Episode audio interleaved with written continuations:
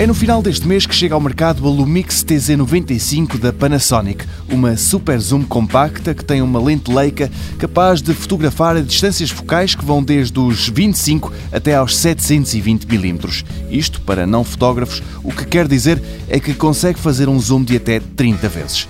Claro que isso está bem longe da aproximação conseguida pela P1000 da Nikon, que tem um zoom de 125 vezes, mas não deixa de ser um valor bastante razoável.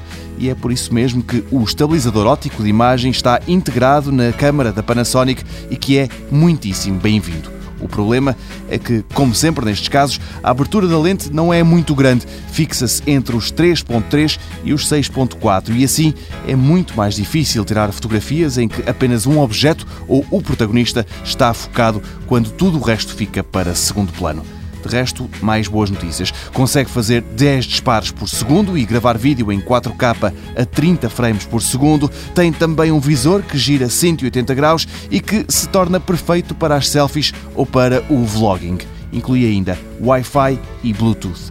Num teste recente, o Photography Blog sublinha que o tamanho do sensor da Lumix TZ95 é modesto, mas a câmara compensa-o sendo competente e fiável num sem fim de situações. Vai custar 450 euros.